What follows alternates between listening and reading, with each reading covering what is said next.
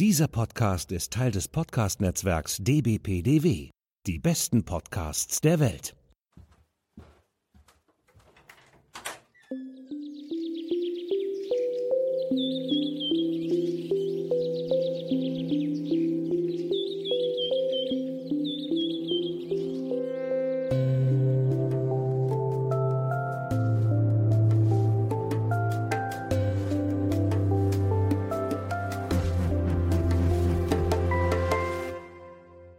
Hallo zusammen zur 30. Folge von fantastischeantike.de, der Podcast unserer Sendereihe zur Untersuchung der antiken Rezeption in der Fantastik.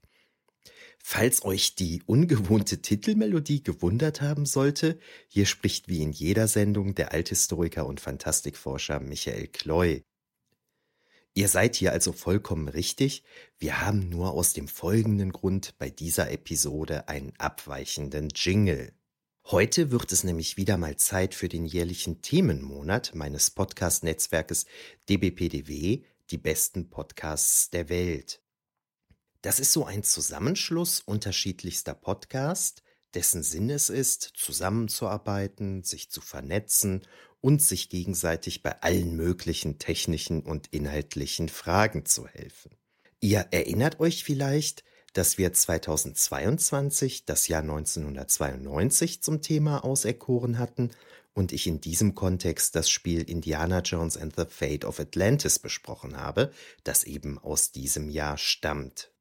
2023 haben wir nun ein eher abstraktes Thema, nämlich draußen, und daher hat der Netzwerkkollege Amal vom Podcast Zimmerlautstärke eine passende Melodie zum Themenmonat entworfen. Erwähnen möchte ich an dieser Stelle auch die Illustratorin und Autorin Mira Lob, von der das Titelbild für die heutige Sendung stammt und die mir schon oft großartige Dinge für meine Projekte entworfen hat. Vielleicht kennt ihr Mira auch über ihr Eifeler Märchenbuch, das ich auf fantastischeantike.de hinsichtlich seiner Antikenrezeption untersucht habe. Ich verlinke Miras Profil und meinen Artikel natürlich in den Show Notes auf meinem Blog. Die Idee zum Bild hatten ursprünglich der Netzwerkkollege Commodore Schmidtlab vom Podcast Männer, die auf Videos starren, zusammen mit unserem gemeinsamen Hörer Ronsen entwickelt. Mira hat die Idee dann passend zu meinem Thema ausgearbeitet, was ihr unter anderem an den beiden hübschen Säulen auf dem Bild erkennt, auf die wir später in der Sendung noch zu sprechen kommen werden. Daher an dieser Stelle zunächst einmal vielen Dank und viele Grüße an Amal, Commodore Schmidtlab, Ronsen und Mira Lob für Titelbild und Jingle. Ja, innerhalb unseres Netzwerkes war es die Kollegin Sandra vom Podcast Comic Klatsch, drei Frauen in Comics, die auf die Idee gekommen ist, für dieses Jahr das Thema draußen zu wählen, was ich ziemlich cool finde, weil mich das dazu gebracht hat, mir ein Thema für die heutige Sendung auszudenken, das ich noch nie so richtig angesprochen habe, nämlich die Frage, wie fantastische Erzählungen, die nicht in der Antike spielen, visuell bzw. bildlich Bezug auf die Antike nehmen, wobei es heute aufgrund unseres Themenmonats konkret darum geht, wie dies in Szenen geschieht, die sich mehr oder weniger in freier Natur ereignen aber dazu später mehr. Ich hatte auch überlegt, die Heldenreise mit in diese Sendung aufzunehmen, also die von Joseph Campbell auf Basis zahlreicher Mythen und Märchen konstruierte Grundstruktur einer typischen Heldengeschichte, doch hat sich gezeigt, dass das inhaltlich ein bisschen zu viel geworden wäre, weshalb ich daraus eine Extrasendung machen werde. Das kommt dann also in Kürze. Natürlich haben auch die meisten anderen Podcasts des dbpdw-Netzwerks einen Beitrag zum Thema draußen produziert. Ich werde euch dazu am Ende der Sendung einen kleinen Überblick präsentieren. Merkt ihr, wie ich immer ins Stolpern komme, wenn ich versuche, dbpdw zu sagen? Furchtbare Abkürzung, Hölle.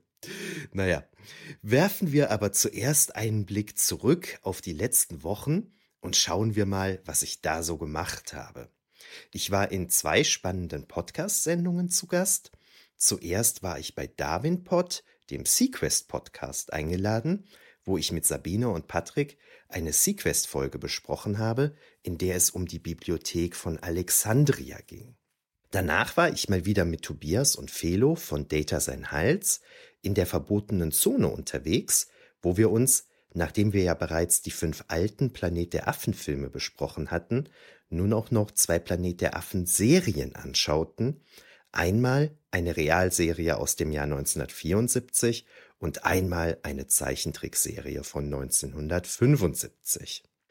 Beide Sendungen verlinke ich natürlich in den Shownotes auf fantastischeantike.de. Außerdem habe ich noch gar nicht erzählt, dass ich seit einiger Zeit bei NR Vision aktiv bin. Das ist ein Portal für Medienschaffende aus Nordrhein-Westfalen. Dabei handelt es sich um ein nicht kommerzielles Angebot, das von der Landesanstalt für Medien NRW gefördert wird und bei dem alle Leute aus Nordrhein-Westfalen Audio- und Videobeiträge präsentieren können, wobei das Ganze redaktionell vom Institut für Journalistik der Technischen Universität Dortmund begleitet wird. Außer meinen Podcasts findet ihr da noch zahlreiche weitere super unterschiedliche Angebote von vielen spannenden Menschen aus NRW, vielleicht sogar genau aus eurer Stadt, insofern ihr auch aus Nordrhein-Westfalen seid. Das ist eine ganz tolle Sache, die ich natürlich auch verlinke. Guckt da gerne mal rein. Damit aber jetzt genug zur Einführung, legen wir los. Bevor wir uns gleich damit beschäftigen werden, wie Bezüge zur Antike in Erzählungen, die nicht in der Antike spielen, bildlich dargestellt werden, schauen wir uns als Grundlage zunächst einmal an, wie Erzählungen, die in der Antike spielen, diese visuell präsentieren. Damit meine ich, dass die antike Welt wirklich gezeigt werden muss und nicht nur durch Worte beschrieben wird. Romane und Kurzgeschichten müssen daher mangels Bilder bei den folgenden Überlegungen ausnahmsweise außen vor bleiben. Wenn Filme, Serien, Comics, digitale Spiele und ähnliche Medien die Antike bildlich darstellen, läuft dies oft über Architektur, also zum Beispiel über Säulen, Aquädukte und Gebäude, über die Inneneinrichtung der Gebäude mit Vasen, Schalen mit Weintrauben, Mosaiken, Statuen und so weiter und natürlich über die Kleidung und Ausrüstungsgegenstände der Menschen, wie etwa eine Legionärsrüstung oder eine Toga. Jenseits von menschlichen Siedlungen also bei Szenen, die in freier Natur spielen, geht es primär darum, Patzer zu vermeiden. So sollte man ein spartanisches Heer zum Beispiel nicht an Bäumen vorbeimarschieren lassen, die es nur in Australien gibt, oder an einer Autobahn mit Windrädern oder an einem Kartoffelacker, die Kartoffel stammt ja aus Amerika, und auch bei Tieren muss man vorher recherchieren, ob es diese schon in der Antike an dem Ort, an dem die jeweilige Szene spielt, gegeben haben kann. Da sich der Zeitraum, den wir heute als Antike bezeichnen, geografisch über Europa, Nordafrika und Asien bis etwa Indien erstreckt, kann grundsätzlich alles Mögliche an Landschaften als antik durchgehen und es ist vom jeweiligen konkreten Thema abhängig, was passt und was nicht passt. Während Römer aufgrund ihres ausgedehnten Imperiums in vielerlei Umgebungen realistisch sind, würde eine ägyptische Armee in britischen Auenlandschaften natürlich irgendwie schräg wirken. Es darf halt auf jeden Fall nichts Neuzeitliches zu sehen sein, da dies die Illusion einer antiken Landschaft sofort zerstören würde. Kleiner Exkurs dazu. Ich habe damals gelegentlich mit dem Radiojournalisten Franz Nussbaum Reportagen für die Sonntagsspaziergänge im Deutschlandfunk gemacht. Die Sendungen haben wir dann gewöhnlich in Aachen auf dem Lusberg oder auf einem Aachener Friedhof aufgenommen und haben dann so getan, als stünden wir gerade beispielsweise an einem französischen Schloss an der Loire. Bei einer Sendung, an der ich allerdings nicht persönlich beteiligt war, meldete sich dann nach der Ausstrahlung tatsächlich mal ein Hörer, weil im Hintergrund ein Vogel zu hören war und der Hörer als Experte sofort am Gezwitscher erkannte, dass die Sendung nicht dort aufgenommen worden sein kann, wo Franz Nussbaum vorgab aufzunehmen. Na, so kann es kommen. Kurz fürs Protokoll. Franz Nussbaum hatte bei der Recherche zu seinen Reportagen natürlich wirklich die betreffenden Orte aufgesucht, über die er sprach, nur die Aufnahme der Sendung erfolgte dann in Aachen, wenn er von seinen Reisen zurückgekehrt war und seine Reportagen fertig geschrieben hatte. Nicht, dass jetzt hier ein falscher Eindruck von Franz Nussbaums journalistischer Arbeit entsteht. Durch den mittlerweile leider verstorbenen Franz Nussbaum bin ich übrigens zum Podcaster geworden, weshalb ich ihm sicherlich in meinem zweiten Sendeformat Klönen mit Kleu bei Gelegenheit eine eigene Folge widmen werde. Das hat er verdient. Aber zurück zum Thema. Im Rahmen fantastischer Erzählungen, um die es ja in unserem Podcast immer geht, kann die Antike als ein lebendiges Szenario jedenfalls in Zeitreisegeschichten, in historischen Rückblicken, im Bereich der alternativen bzw. kontrafaktischen Geschichte oder bei virtuellen Rekonstruktionen bildlich in Erscheinung treten. Im Folgenden gehe ich also jetzt davon aus, dass die Antike bzw. eine virtuelle, alternative oder fantastische Variante der Antike wirklich aufgesucht wird und nicht nur über Ruinen oder ähnliches repräsentiert wird. Das meinte ich gerade mit als lebendiges Szenario. Und für diejenigen, die heute vielleicht zum ersten Mal Zuhörerinnen oder Zuhörer meines Podcasts sind, mit fantastischen Erzählungen meine ich Geschichten, die ein übernatürliches oder fantastisches Element aufweisen, die uns also in den Bereichen des Horrors, der Fantasy oder der Science Fiction führen. Bei Zeitreisegeschichten wäre in diesem Kontext zum Beispiel an die Folge The Fires of Pompeii der TV-Serie Doctor Who zu denken, in der der Doktor und seine Begleiterin Donna das antike Pompeii kurz vor dem Ausbruch des Vesuvs besuchen, wofür die Stadt natürlich visuell dargestellt werden muss. Bei historischen Rückblicken muss ich sofort an den Comicautoren Christoph Beck denken, der im Rahmen seiner Geschichten die oft von Besuchen Außerirdischer auf der heutigen Erde handeln, gerne auch als kurze Einschübe antike Szenarien zeigt, in denen Raumschiffe zum Beispiel Alexander den Großen bei der Belagerung von Tyros überraschen. Mit solchen Einschüben will Christoph Beck immer zeigen, dass die Außerirdischen seiner Erzählungen die Menschheit schon seit sehr langer Zeit besuchen, daher dann die Rückblicke auf die Antike oder auch die Ur- und Frühgeschichte.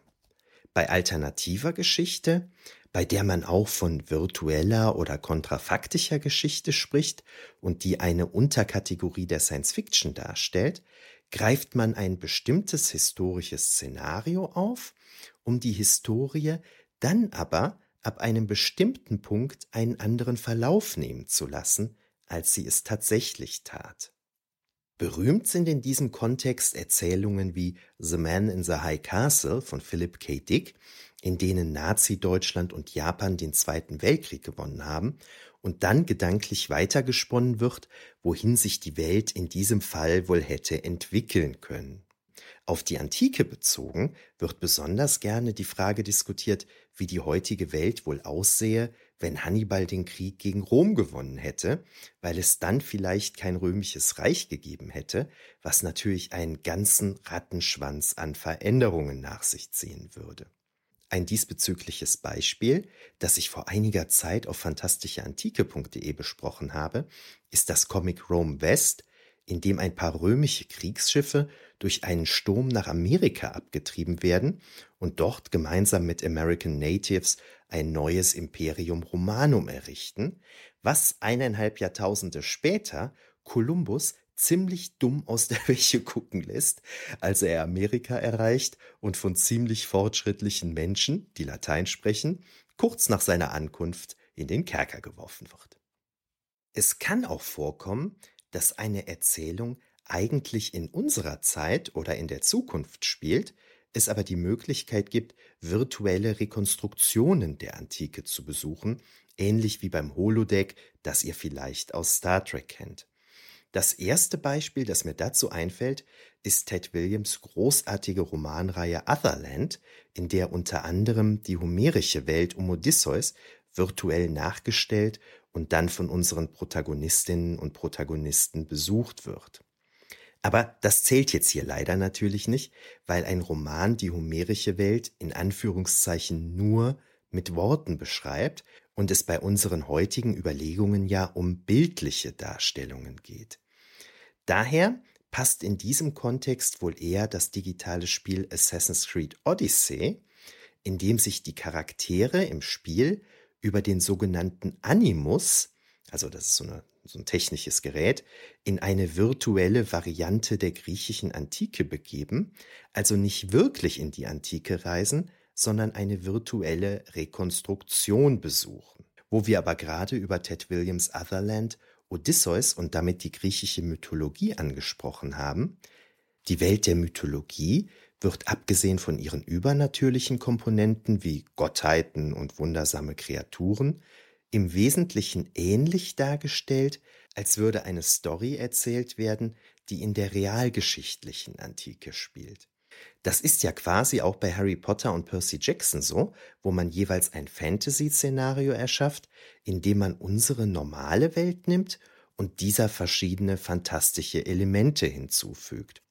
Und wie Harry Potter und Percy Jackson Fantasy-Welten darstellen, die auf unserer heutigen Welt beruhen, werden Erzählungen aus dem Bereich der griechischen Mythologie oft so inszeniert, als würden sie sich in der realen Antike ereignen, wobei man dann eben diverse fantastische Elemente hinzufügt. Als Beispiel sei in diesem Kontext auf die Filme Die Abenteuer des Odysseus und Kampf der Titanen verwiesen, die wir beide in früheren Folgen dieses Podcasts besprochen haben. Die Frage, wie realistisch denn eigentlich das Bild der Antike ist, das uns in den verschiedenen Medien präsentiert wird, klammere ich jetzt an dieser Stelle mal bewusst aus, weil sich eine der nächsten Folgen ausführlich mit diesem Thema beschäftigen wird. Für uns ist heute also nicht interessant, ob die Antike in Anführungszeichen richtig dargestellt wird, sondern an dieser Stelle ist lediglich relevant, wie die Antike beziehungsweise das, was man uns als Antike verkaufen will, bildlich in Szene gesetzt wird. So, damit dürften wir jetzt sämtliche Grundlagen für alles weitere gelegt haben. Jetzt gucken wir mal weiter. Im Folgenden möchte ich jetzt nämlich der Frage nachgehen, wie fantastische Erzählungen, die nicht in der Antike spielen oder die Antike virtuell rekonstruieren, visuell auf sie zurückgreifen.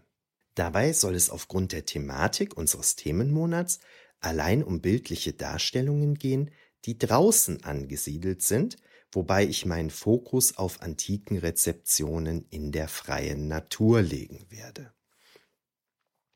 Das hört sich jetzt vielleicht erstmal ein wenig abstrakt oder gar kompliziert an, ihr werdet aber jetzt anhand meiner Beispiele schnell verstehen, was ich konkret untersuchen möchte. Ein Beispiel, das mir sofort einfiel, als ich mir erste Gedanken zur heutigen Folge machte, ist die Serie A Discovery of Witches aus den Jahren 2018 bis 2022, die auf der Romantrilogie All Souls von Deborah Harkness beruht. Sehr grob zusammengefasst geht es dort um die junge Historikerin Diana Bishop, die über gewaltige Hexenkräfte verfügt und eine Beziehung zu dem Vampir Matthew Clermont eingeht, mit dem sie gelegentlich durch die Zeit reist, wobei es in der Rahmenhandlung darum geht, ein bedeutendes Buch zu schützen. Jedenfalls befinden sich die beiden in der zweiten Staffel im Jahr 1590 und suchen dort den Stammsitz von Matthews Familie auf, das Schloss Setur in Frankreich. Doch zeigt ihnen Matthews Stiefvater Philippe de Clermont in Episode 6 in einem Wald einen verfallenen Tempel der Diana bzw. Artemis. Kurz zur Erinnerung, bei der griechischen Göttin Artemis handelt es sich um die jungfräuliche Zwillingsschwester des Gottes Apollon, zu deren Zuständigkeitsbereichen unter anderem die Jagd, der Wald und der Mond zählen, wobei es auch Gleichsetzungen mit Hekate gibt, die unter anderem als Göttin der Magie in Erscheinung tritt. Das römische Pendant zur griechischen Göttin Artemis ist Diana, nach der dementsprechend die Protagonistin der Serie benannt ist. Wir sehen jedenfalls eine Kreisstruktur und Säulen, die in unterschiedlichen Längen erhalten geblieben sind und in deren Mitte sich eine Art Altar befindet, wobei Nebelschwaden in Kombination mit den Lichtverhältnissen dem in Ruinen daliegenden sakralen Ort eine starke mystische Komponente verleihen. Im Ganzen erinnert die Ruine sehr an den berühmten Rundbau aus Delphi, den man gleich vor Augen hat, wenn man an das Orakel von Delphi denkt oder eine Online-Bildersuche startet. Philipp, der als Kind im antiken Griechenland aufgewachsen zu sein scheint, ruft jedenfalls innerhalb der Ruinen die Göttin Artemis an, um deren Schutz zu erbitten. Dass die Anbetung erfolgreich war, zeigt sich an einem plötzlichen, aus dem Nichts aufkommenden Wind und dann besonders an einem gewaltigen weißen Hirsch, der sich nun dem verfallenen Tempel nähert. Der Hirsch ist ein Tier, das in engerer Verbindung zur Göttin Artemis steht. Interessanterweise stellt dieser Hirsch den einzigen optischen Bezug zur Göttin der Jagd her. Rein von den Ruinen her könnten die Zuschauerinnen und Zuschauer nämlich nicht herleiten, dass es sich hier um einen Artemis-Tempel handelt, dies wird allein durch die Erklärungen des Charakters Philipp offenbart und dann durch den Hirsch bestätigt.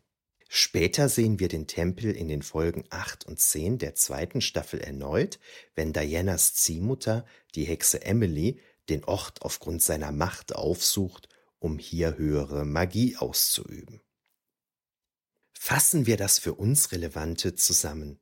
Wir befinden uns also in einem französischen Wald, in dem die Ruine eines längst verfallenen Tempels der Artemis bzw. Diana die Brücke zur Antike schlägt, wobei die eigentliche Erzählung in Folge 6 im Jahr 1590 und in den Folgen 8 und 10 in unserer Gegenwart anzusiedeln ist.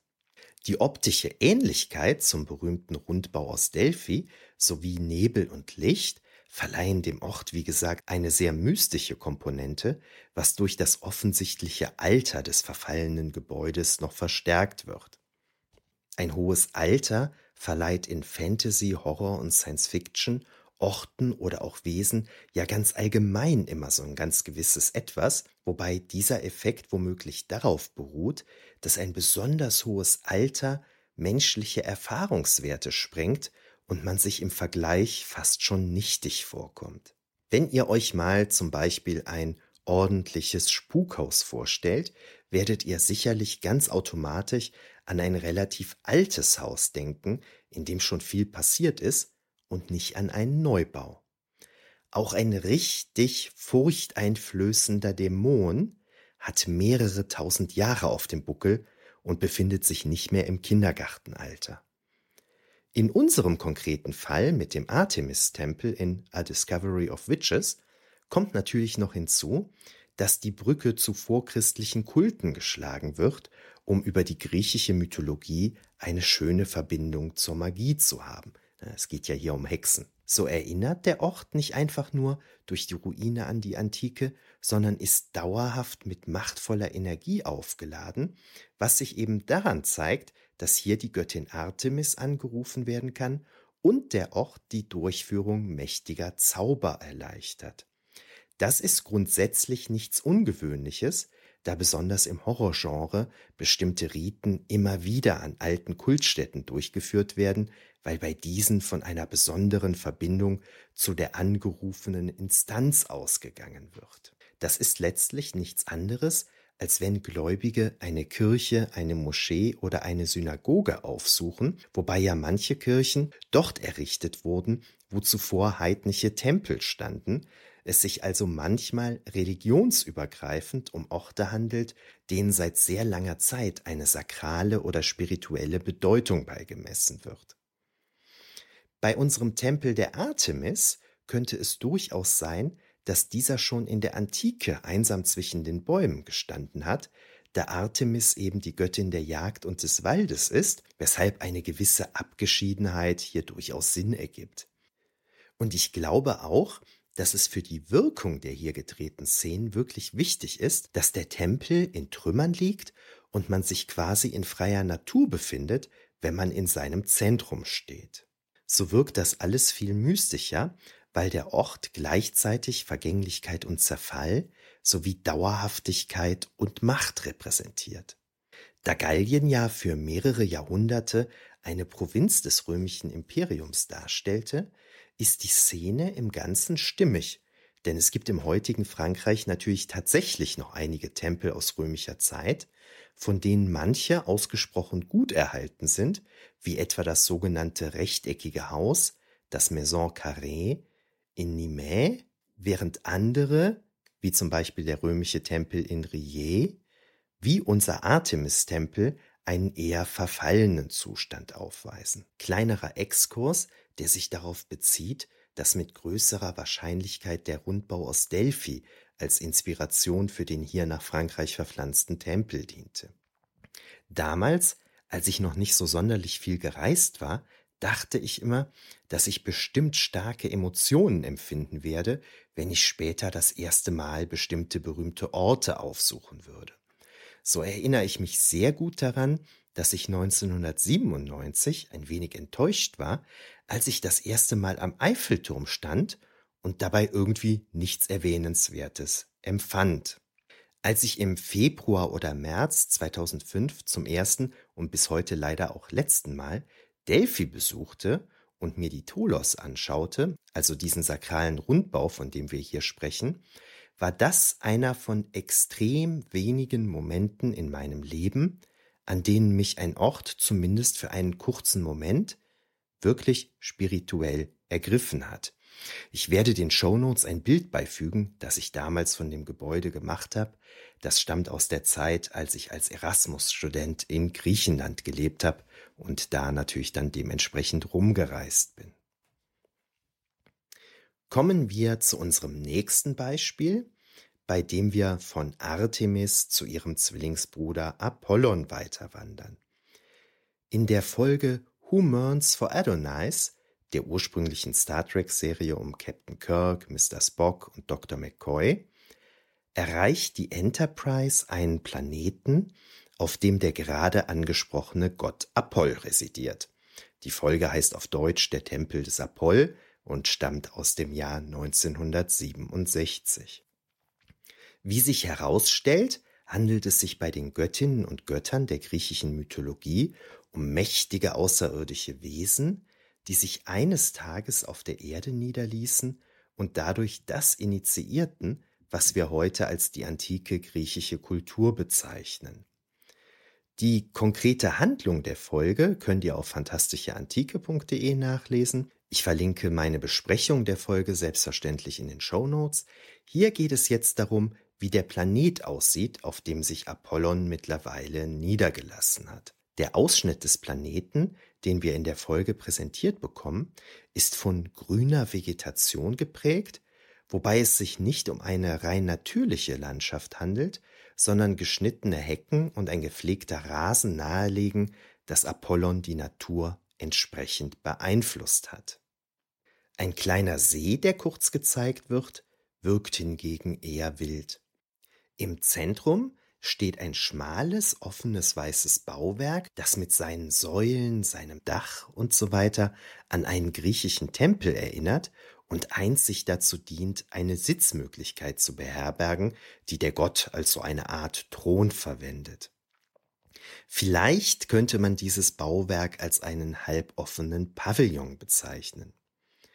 Vor dieser Thronanlage sehen wir im Grünen Säulen, Statuen, Gefäße, aus denen Efeuranken wachsen, ein Marmortisch und steinerne Sitzmöglichkeiten.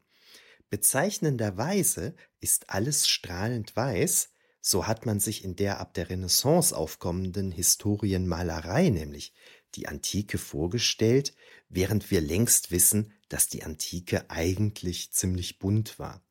Irgendwie wirkt daher hier alles ein wenig wie ein Renaissancegarten. Die Renaissance, das war ja eine Zeit, in der sich die Menschen vom sogenannten Mittelalter abgrenzen wollten und das, was sie für die Antike hielten, zum Ideal erklärten. Auf dem Marmortisch steht für die Crew der Enterprise eine Obstschale bereit, in der sich Äpfel, Birnen, vor allen Dingen aber auch Trauben befinden. Es gibt zwei weitere Folgen der ersten Star Trek-Serie, die ein antikes Setting aufweisen, Plato's Stepchildren und Bread and Circuses. Und auch hier haben wir immer wieder diese Obstschalen mit Trauben. Vermutlich nicht zuletzt auch über den Wein verbinden die Leute Trauben scheinbar sehr mit der antiken Welt. Man hat da wahrscheinlich immer so Römerinnen und Römer im Kopf, die auf ihren Liegen liegen und sich von Sklavinnen und Sklaven Trauben in den Mund schieben lassen, während ein anderer Wind zuwedelt oder so. Keine Ahnung, das scheint irgendwie so ein Ding zu sein. Hier haben wir jetzt jedenfalls einen anderen Fall als in The Discovery of Witches.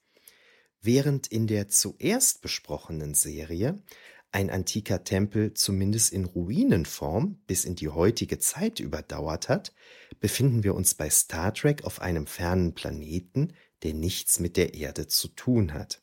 Alles, was wir hier sehen, ist nicht von Menschen geschaffen, sondern von einem übermächtigen Wesen, das genau diesen Stil vor ein paar tausend Jahren den frühen Griechinnen und Griechen vermittelt zu haben scheint. Daher ist der Stil hier teilweise vielleicht ein wenig futuristisch abstrakt im Vergleich zu dem, was wir aus der griechischen Antike kennen. Wie gesagt, erinnert die ganze Anlage vielleicht eher daran, wie man sich in der Renaissance einen griechischen Garten vorgestellt hat, doch bleibt der griechische Charakter dennoch klar zu erkennen. Während die antiken Elemente in A Discovery of Witches den Ort, an dem sie sich befinden, mystisch aufladen und mit einer besonderen Kraft und Aura versehen, dienen die antik wirkenden Aspekte in der Star Trek-Folge Who Mourns for Adonais dazu, den Gott Apollon auch auf einem fremden Planeten mit einer griechischen Umgebung zu versehen und dadurch glaubwürdiger erscheinen zu lassen. Da sich meine bisherigen Beispiele auf Fernsehserien konzentrierten, ziehe ich an dieser Stelle noch zur Ergänzung das Comic Besimena der Autorin Nina, oh, jetzt weiß ich gar nicht, wie man den Nachnamen korrekt ausspricht, äh, Bunjevac, Bunjevac vielleicht heran, um zu zeigen, dass das hier beschriebene Phänomen für sämtliche bildlichen Darstellungen gilt. Es ist super schwierig bis unmöglich zusammenzufassen, um was es in Besimena genau geht, zumal das Comic Themen beinhaltet, die wirklich nicht leicht zu verdauen sind und definitiv diverser Triggerwarnungen bedürfen. Für unser heutiges Anliegen reicht es zu sagen, dass die Autorin diese sensiblen Themen mit Hilfe von Bezügen zur griechischen Mythologie zur Sprache bringt, wobei auch hier wieder der Göttin Artemis eine größere Rolle zukommt. Muss ich an dieser Stelle übrigens mal sagen, das ist Zufall, dass es hier die ganze Zeit um das Zwillingspaar Artemis und äh, Apollon geht. Das habe ich jetzt nicht so bewusst ausgesucht, das ist, hat sich tatsächlich so ergeben.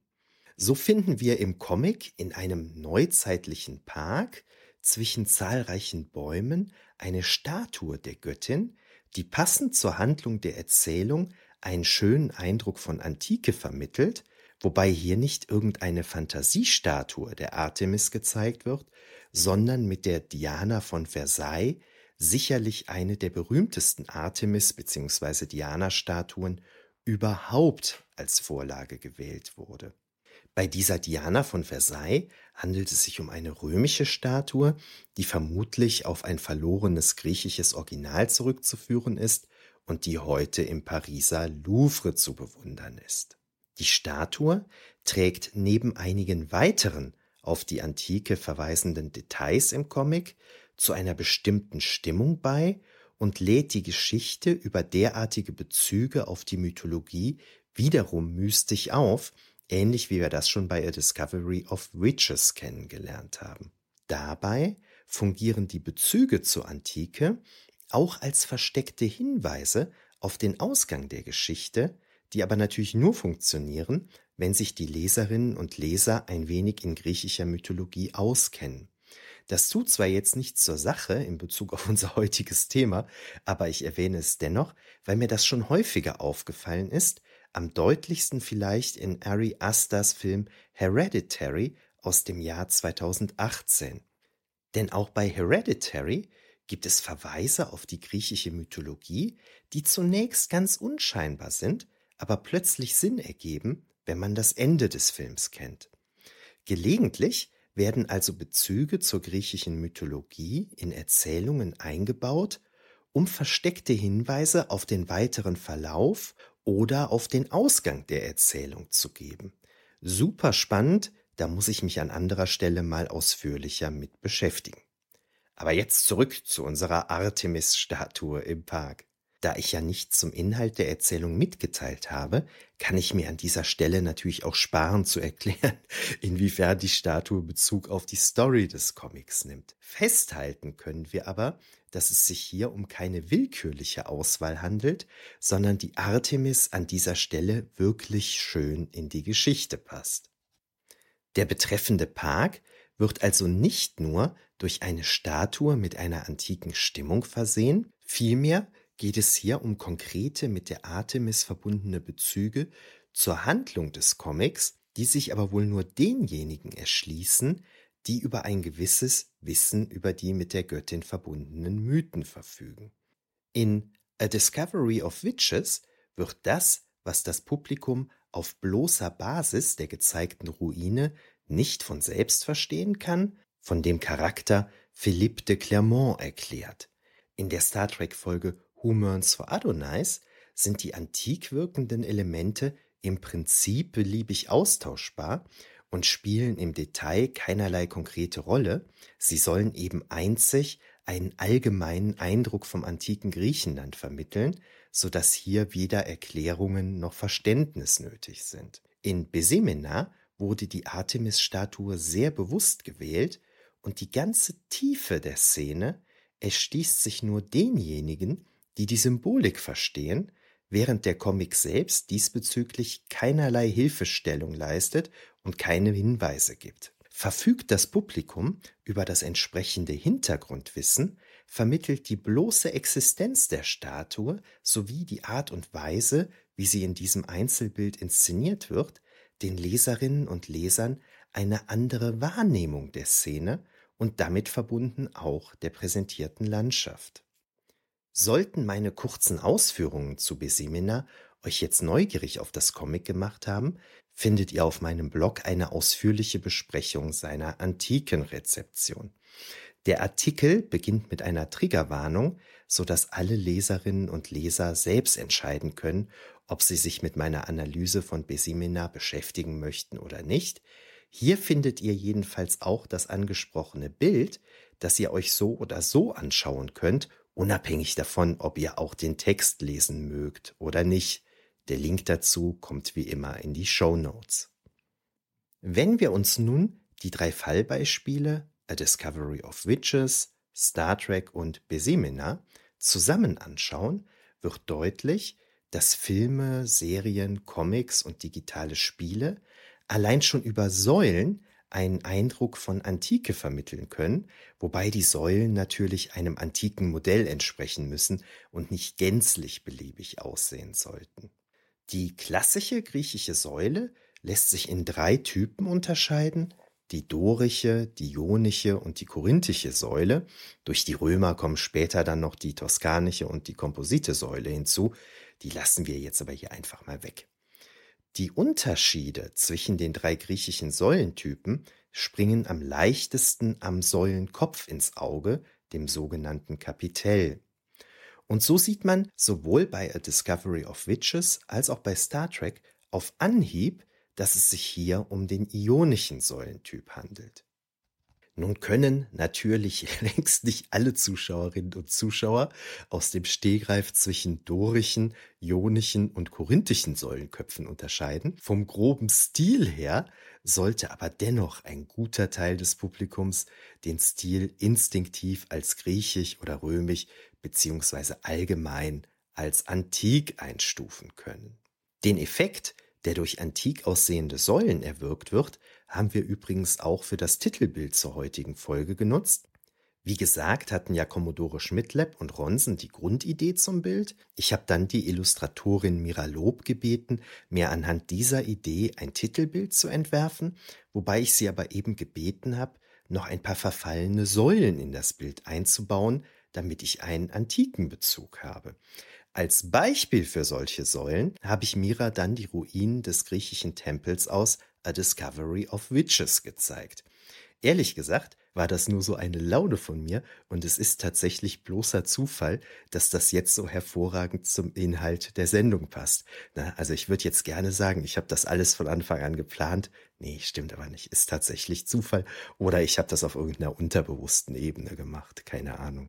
Aber das Bild zeigt halt genau den Effekt, um den es hier geht zwei Säulen beziehungsweise Ruinen von Säulen in die Zeichnung rein und zack, schon haben wir einen schönen antiken Bezug. Witzigerweise hat Mira, obwohl ich ihr als Vorlage ionische Säulen gezeigt habe, auf dem Bild eher dorische Säulen gemalt, also einen anderen Säulenkopf verwendet, aber das nur am Rande, sie muss sich da allem Anschein nach noch eine andere Vorlage gesucht haben. Deutlicher wird das Ganze dann, wenn wie bei Star Trek neben den freistehenden oder in Gebäuden integrierten Säulen auch noch ein paar Statuen oder Büsten zu sehen sind. Das funktioniert dann auf zweierlei Weise. Entweder stellt man Kopien realer Statuen und Büsten auf, am besten wie im Comic Besimena von möglichst bekannten Vorlagen, oder man imitiert zumindest die typischen Stilmerkmale, sodass das Kunstwerk irgendwie antik wirkt. Zusätzlich zu Säulen, Statuen und Büsten kann man hier und da noch ein wenig Marmor anbringen, zum Beispiel in Form eines Tisches oder einer Sitzgelegenheit und ein paar vasenförmige Gefäße verteilen. Vasen und Amphoren sind ja auch etwas, was man eng mit der Antike verbindet. Und wenn man dann hundertprozentig sicher sein will, dass das Publikum auch wirklich versteht, dass man gerade versucht, etwas Antikes darzustellen, fügt man noch eine Obstschale mit Weintrauben dazu und dann kann nichts mehr schiefgehen. Fassen wir zusammen. Eine Landschaft kann nicht oder nur schwer von sich heraus antik wirken bzw. einen sichtbaren Bezug zur Antike aufweisen. Versehe ich eine Landschaft aber mit ein paar wenigen von Menschen geschaffenen Elementen, sieht das schnell anders aus. Einerseits haben wir gesehen, dass aus der Antike stammende Ruinen von großer Wirkung sein können, andererseits ist es auch möglich, durch Statuen, Vasen und so die nicht einmal wirklich antik sein oder aussehen müssen, eine antikisierende Aura zu erzeugen. Und wirklich bemerkenswert ist schließlich, dass man wie im Comic Besimena durch die gezielte Auswahl eines antiken Elements ganze zusätzliche Bedeutungsebenen in eine bildliche Darstellung einbauen kann, wobei sich diese nicht zwingend allen Leserinnen und Lesern erschließen. Wie wir gesehen haben, ist es also relativ einfach, einer Landschaft bzw. einem bestimmten Ort in der Natur ein antikes oder ein antik erscheinendes Flair zu verpassen, ohne dass man dafür Menschen in entsprechender Kleidung benötigt. Daraus leitet sich für mich jetzt die Frage ab, ob man in ähnlicher Weise eine Landschaft allein durch ihre bildliche Darstellung mittelalterlich oder frühneuzeitlich wirken lassen kann. Ich hätte sofort vor Augen, wie man eine Landschaft präkolumbisch, also zum Beispiel aztekisch erscheinen lassen kann, aber zu mittelalterlich oder neuzeitlich fällt mir zumindest spontan nicht viel ein. Vielleicht ist die Antike unter anderem auch wegen ihrer prägenden Verwendung in der Renaissancekunst und der Historienmalerei leichter symbolisch darzustellen als manch andere Zeiten und Epochen. Wenn euch dazu was Kluges einfällt, schreibt es gerne in die Kommentare auf fantastischeantike.de. Ich habe mir gerade noch einmal die Liste meiner 29 vorherigen Podcast-Folgen angesehen und dabei festgestellt, dass ich so etwas wie heute lange nicht mehr gemacht habe. In letzter Zeit habe ich eher konkrete Filme oder Computerspiele besprochen und hatte schon länger kein übergeordnetes Thema mehr. Auf meinem Blog fantastischeantike.de habe ich mittlerweile über 230 Beiträge zur antiken Rezeption in der Fantastik gesammelt. Außerdem habe ich je einen Sammelband zur antiken Rezeption in der Science Fiction, im Horror und in der Fantasy herausgegeben und darüber hinaus noch ein paar Aufsätze zu dem Thema publiziert. Hinzu kommt natürlich noch die Forschungsliteratur von anderen Leuten, die ich durchgearbeitet habe. Was jetzt dringend ansteht, ist, dass ich auf Basis dieser ganzen Einzeluntersuchungen mehr übergeordnete Fragen stelle, wie zum Beispiel, was ist die typische Rezeption des römischen Reiches in der Fantastik? Oder inwiefern unterscheidet sich die Rezeption der griechischen Welt von der der römischen oder der germanischen? In Kürze wird zwar ein Aufsatz von mir erscheinen, in dem ich einer sehr übergeordneten Frage nachgegangen bin und bei dem es sich womöglich um meine wichtigste wissenschaftliche Veröffentlichung überhaupt handeln wird, ich muss auf dieser Ebene aber definitiv noch viel mehr machen. Und daher bin ich Sandra vom Comic Klatsch super dankbar dafür, mit draußen eben ein solches übergeordnetes Thema für unseren diesjährigen Netzwerkmonat vorgeschlagen zu haben. Denn die Fragestellung, die ich mir zum Thema draußen ausgedacht habe, entspricht genau den Überlegungen, denen ich in Zukunft vermehrt nachgehen muss, nicht zwingend hier im Podcast, aber so im Allgemeinen. Kommen wir noch auf die Beiträge zu sprechen, die unsere Netzwerk-Schwester-Podcasts zum Thema draußen produziert haben. Der Filmpodcast für eine Handvoll Popcorn hat sich Filme angeschaut, in denen sich Menschen draußen aufhalten und in Gefahr befinden. Der Science-Fiction-Podcast Jules Verne's Erben hat mit Mary Stormhouse deren Solarpunk-Roman Draußen besprochen. Mary kennt ihr vielleicht vom Xena-Podcast oder vom Grauen Rat. Die Leute vom Trashfilm-Podcast Männer, die auf Videos starren, sind für euch in den dunklen Wald gegangen, wo sie auf Bärenfälle, radioaktiven Moonshine und blutrünstige Rednecks gestoßen sind. Beim Klatsch- und Glamour-Podcast Hot Pink geht es diesmal über alle Dinge, die mit dem Thema Celebrities und draußen zu tun haben. Unser Late-Night-Podcast Skorpion und Batterieshow bespricht den Baywatch-Film von 2017. Der Laber-Podcast bei Gin und Kerzenschein thematisiert die Netflix Survival Reality Show Outlast. Beim Tropenhaus-Podcast geht es um den Zeitreiseroman This is How You Lose the Time War. Ein Buch, bei dem einfach alles draußen ist. Zeit, Raum, Metaphern und teilweise auch das Verständnis der Podcasterinnen und Podcaster. Das hört sich ziemlich interessant an, muss ich sagen. Unser Jane Austen Podcast by a Lady plaudert naheliegenderweise über das Thema draußen in Jane Austens Werken. Dabei geht es dann unter anderem um das Picknick in Emma oder die Seeszene in Stolz und Vorurteil. Das E&U-Gespräch bespricht das Anthropozän, also den Zeitraum, der durch die deutliche Beeinflussung der Natur durch den Menschen geprägt ist. Außerdem geht es noch um die Kunstrichtung Landart. Natürlich widmet sich auch der Comic-Klatsch Drei Frauen in Comics dem Thema draußen. So geht es bei den Kolleginnen raus an die frische Luft. Außerdem gibt es ein Quiz, dumme Draußenwitze und Gedanken über das japanische Fantasy-Subgenre Isekai oder wie auch immer man das aussprechen mag. Zu guter Letzt hat es sogar unsere magischen Mumien nach draußen verschlagen. Der Ägyptologie-Podcast Mummies and Magic besuchte das fünfte Münchener Kunstarealfest und berichtet in diesem Kontext über Ägypten in München. Auch wenn ich es letztes Jahr an dieser Stelle schon einmal gesagt habe, muss ich wiederholen, dass ich durch das DBPDW-Netzwerk, ich kann mich wieder ins Schleudern, wirklich einige tolle Leute und großartige Podcasts kennengelernt habe. Ihr habt an meiner Auflistung gerade ja schon die Themenvielfalt des Netzwerkes ablesen können. Das ist eine Gruppe von wirklich sehr kreativen Menschen und es würde mich freuen, wenn ihr mal in den ein oder anderen Schwester-Podcast hineinhören würdet. Zum Abschluss dieser Rubrik noch einmal, wie schon in der Einleitung gesagt, vielen Dank und viele Grüße an Amal Commodore Schmidlab, Ronsen und Miralob für Titelbild und Jingle der heutigen Sendung zum Themenmonat. Das hat die ganze Sache wirklich rund gemacht und passte besser zur Sendung, als mir ursprünglich bewusst war. Damit würde ich sagen, haben wir für heute genug getan. Das war ja jetzt irgendwie eine Sendung, die doch recht anders war als die meisten zuvor. Da bin ich mal gespannt, wie euch das gefallen hat.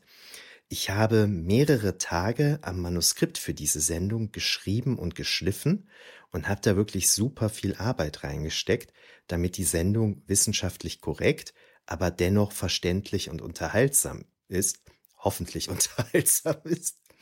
Daher würde es mich wirklich super freuen, wenn ihr auf fantastischeantike.de oder auch auf NR Vision oder in den sozialen Medien einen Kommentar unter der Sendung dalassen würdet. Alternativ könnt ihr mir gerne auch eine Postkarte schicken. Meine Adresse findet ihr im Impressum auf fantastischeantike.de. An dieser Stelle viele Grüße an Felo von Data Sein Hals und der Sumpf, durch den ich auf die Idee mit den Postkarten gekommen bin. Finde ich eigentlich ganz cool. Großartig wäre auch, wenn ihr die Folge oder den ganzen Podcast in den jeweiligen Portalen, über die ihr sie anhört, liken, bewerten oder mit Sternen versehen würdet. Und zum Schluss nochmal die Erinnerung, hin und wieder auf den Blog zu schauen, sollte mir im Nachhinein ein inhaltlicher Fehler in der Sendung auffallen, ne, im Eifer des Gefechts verspreche ich mich ja schon mal und so weiter, was eben aller Sorgfalt zum Trotz natürlich durchaus mal passieren kann, oder sollte mir noch etwas Neues zum Thema einfallen, dann werde ich das auf der Seite der Sendung auf fantastischeantike.de anmerken, entweder im Text oder in den Kommentaren. So, jetzt ist aber wirklich genug für heute. Macht es gut. Tschö.